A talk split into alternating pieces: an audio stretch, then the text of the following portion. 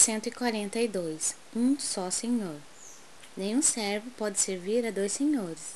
Jesus, Lucas 16, 13. Se os cristãos de todos os tempos encontraram dolorosas situações de perplexidade nas estradas do mundo, é que, depois dos apóstolos e dos mártires, a maioria tem cooperado na divulgação de falsos sentimentos com respeito ao Senhor a quem deve servir.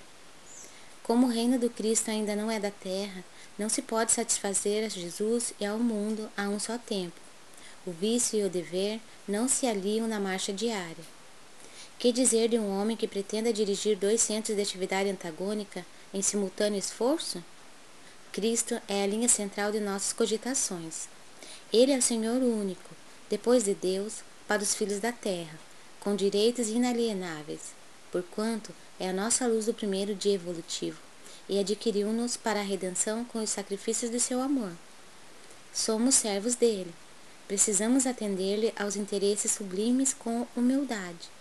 E, para isso, é necessário não fugir do mundo, nem das responsabilidades que nos cercam, mas sim transformar a parte de serviço confiada ao nosso esforço nos círculos de luta, em cédula de trabalho do Cristo.